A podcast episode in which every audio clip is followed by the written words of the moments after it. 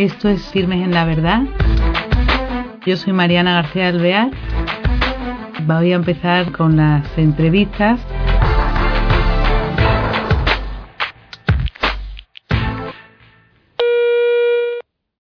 Hola queridos oyentes, bienvenidos a este nuevo programa de Firmes en la Verdad.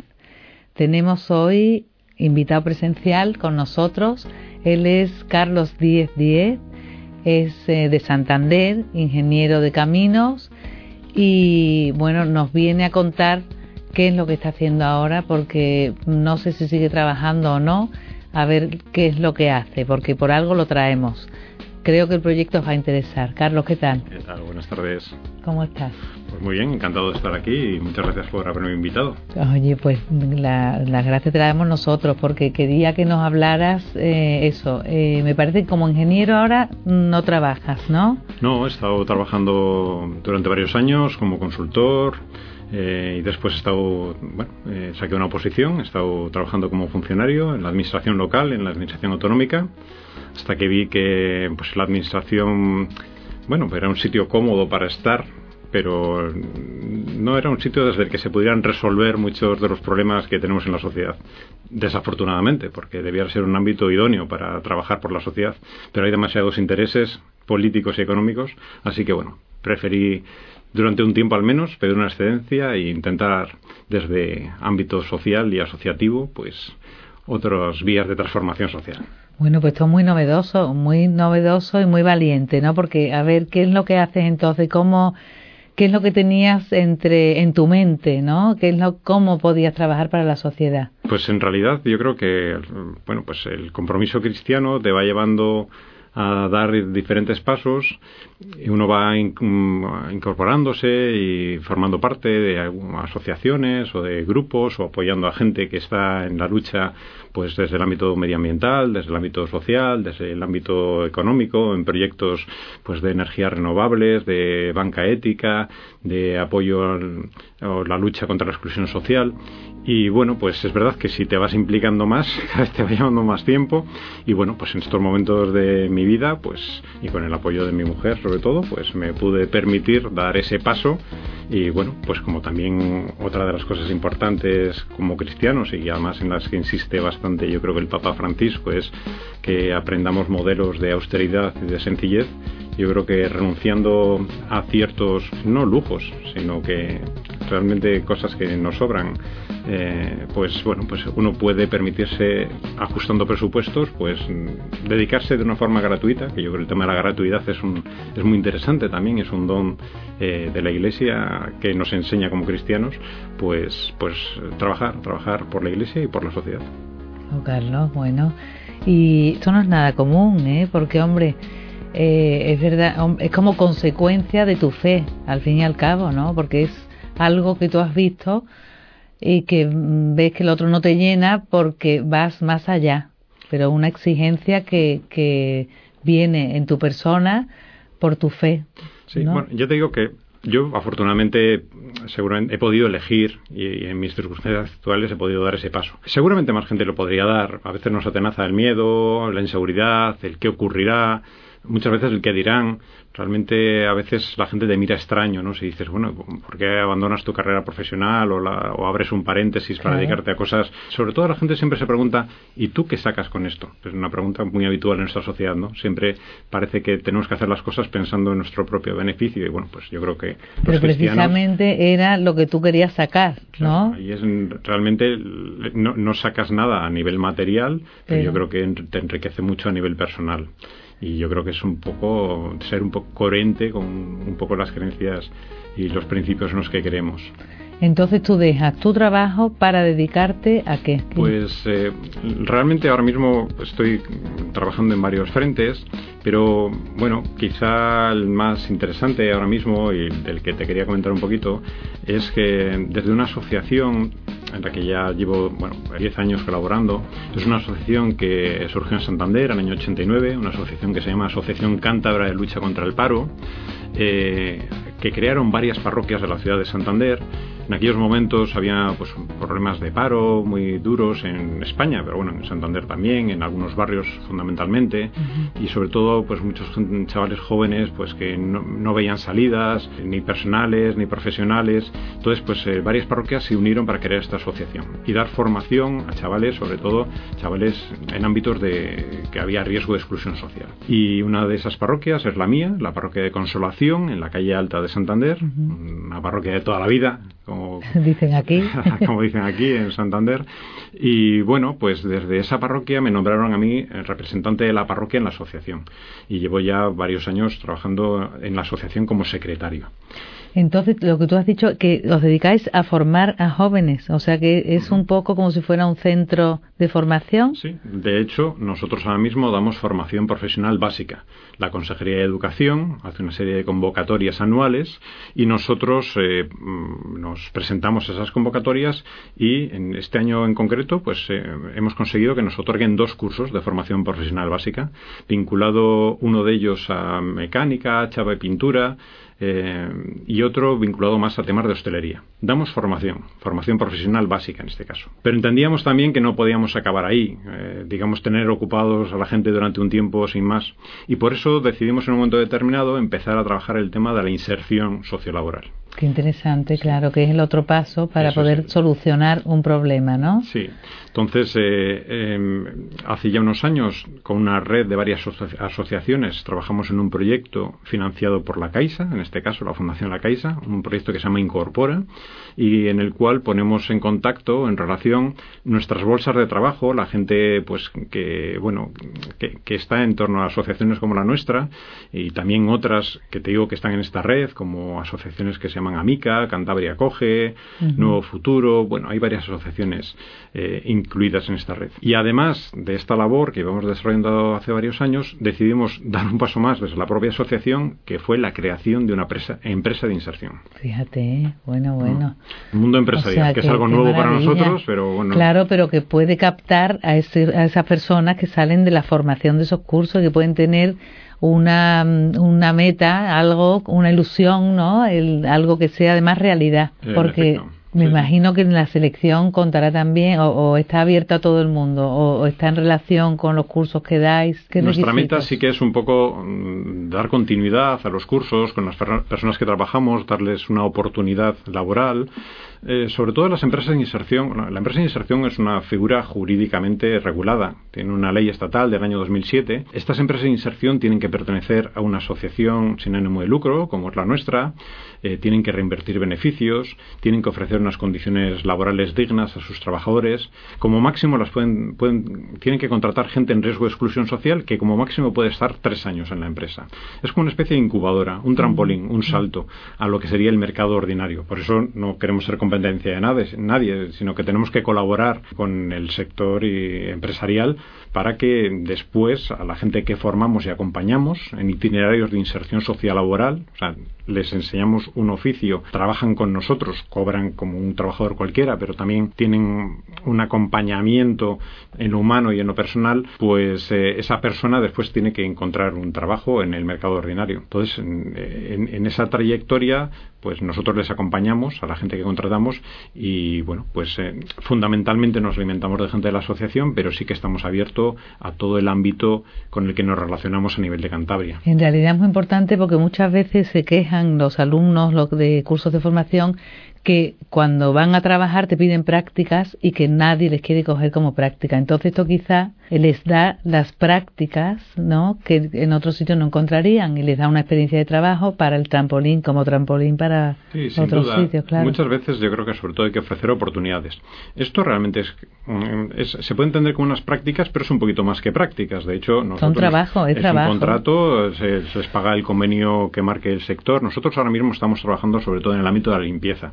Hemos empezado en junio, hace muy poquito, y estamos desarrollando tres líneas de trabajo. A ver, cuéntanos. Pues mira, una de ellas es la limpieza manual y ecológica de coches. Eh, lo que estamos haciendo es en un par de sitios con los que hemos llegado a acuerdos eh, y nos ceden de una forma desinteresada sus instalaciones, pues estamos lavando coches allí. Uno es el Club Deportivo Marisma, que es un club en el Sardinero, del cual la dueña acaba de recibir un premio como empresaria del año. y bueno, pues ya se ve por qué, porque la verdad es que desde el primer momento nos ha atendido de una forma estupenda y nos ha dejado allí pues la planta sótano de, esas instalaciones que tienen piscina, gimnasio, para que sus socios y clientes laven el coche. Y otro es en el Parque Tecnológico en Santander, en Cazoña, pues también en el aparcamiento subterráneo estamos lavando coches. Una segunda línea es la comercialización de papel higiénico y de baño reciclado. Es un papel eh, que se, se, recupera la celulosa que contiene este ¿Eso lo hacéis vosotros? No, nosotros lo comercializamos. Ah. Desafortunadamente, bueno, todo este tipo de cuestiones requieren de procesos industriales, sobre todo a gran escala, porque hay que son productos mm, eh, baratos y que para que sean competitivos tienes que hacer producciones mm, masivas. Entonces nosotros lo hacemos esa comercialización, es un producto ecológico con el sello eh, Eurolabel y bueno, se obtiene a través de la, de la celulosa de los Tetrabricks. Nos parecía un producto interesante, también muy coherente con nuestros valores. yo creo que la, la, creación hay que cuidarla y, y, yo creo que también desde el cristianismo tenemos que ser muy conscientes de que no podemos abusar como estamos abusando de la tierra.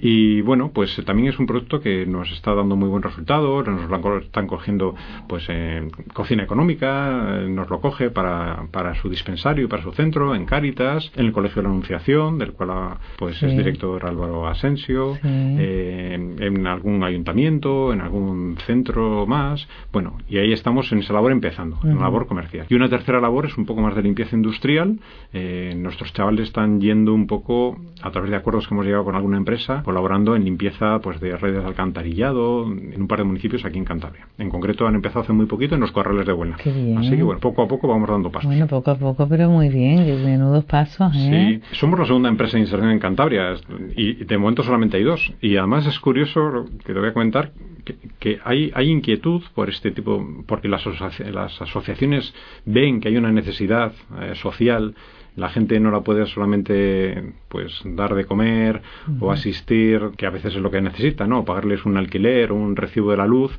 eh, sino que necesitan más. más Entonces, en la iglesia, que yo creo que estamos en primera línea ahí, pues yo creo que se está detectando esa necesidad de una forma muy clara y han surgido más eh, iniciativas como la nuestra. De hecho, Caritas creó la primera inserción de este tipo que, en Cantabria, que se dedica a reciclar ropa. Eh, verdad. Sí, se llama Ecolabora y después la vende en una tienda en la calle Cádiz de Santander.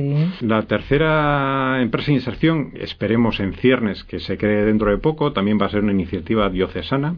Queremos hacer un albergue de peregrinos en Santillana del Mar y darle la forma jurídica de empresa de inserción en el edificio de Regina Cheli, junto al intervienes tú en eso? Sí, también estoy. Al final es que eh, tampoco Cantabria es tan grande y entonces, bueno, pues como nos conocemos todos, pues te vas sumando a estos claro, proyectos. no te daba tiempo a trabajar y todas estas cosas imposibles. Y encima ahora, pues eh, como no trabajo, dicen, ahora no cobro, pero trabajo más.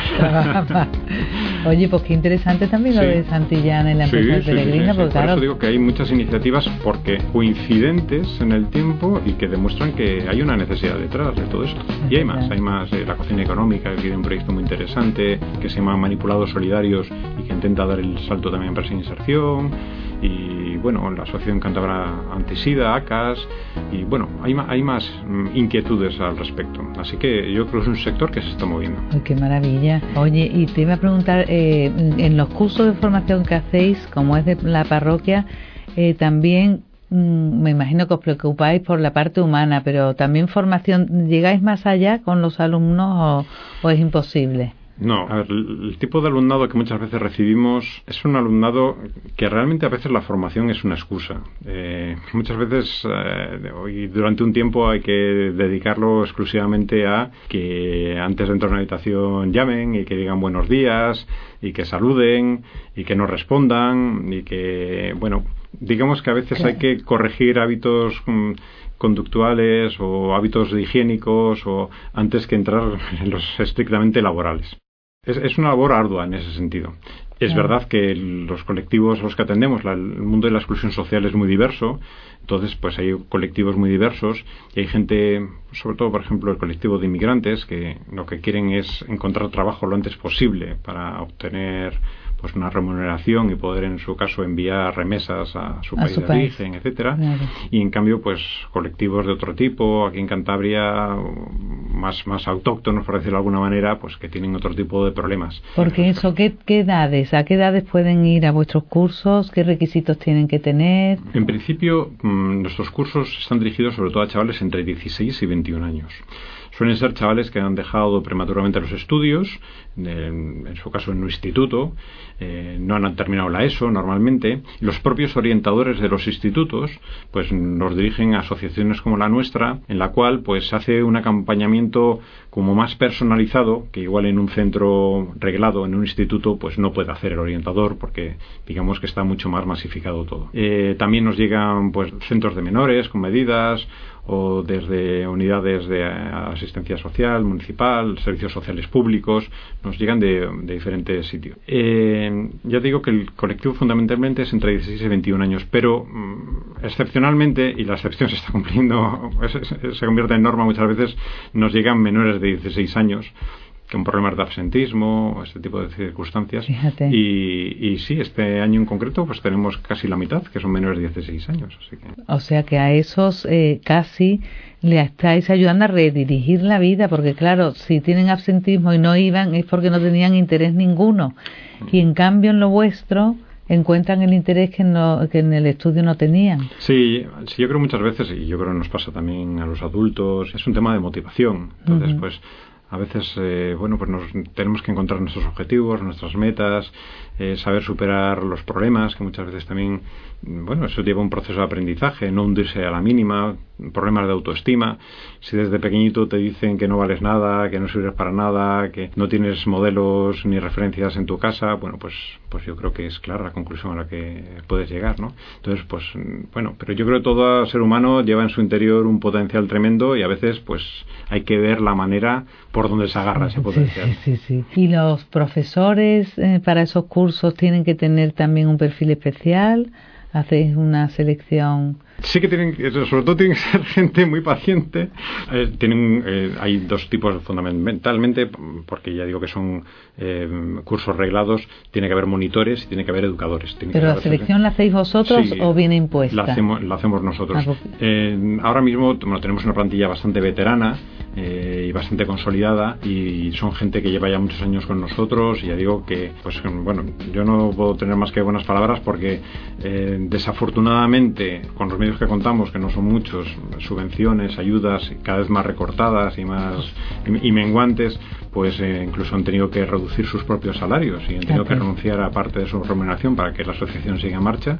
Eh, no cobran ni mucho menos lo que pueda cobrar un profesor de un instituto o de un colegio público, eh, pero bueno, creen en lo que hacen y eso es lo fundamental.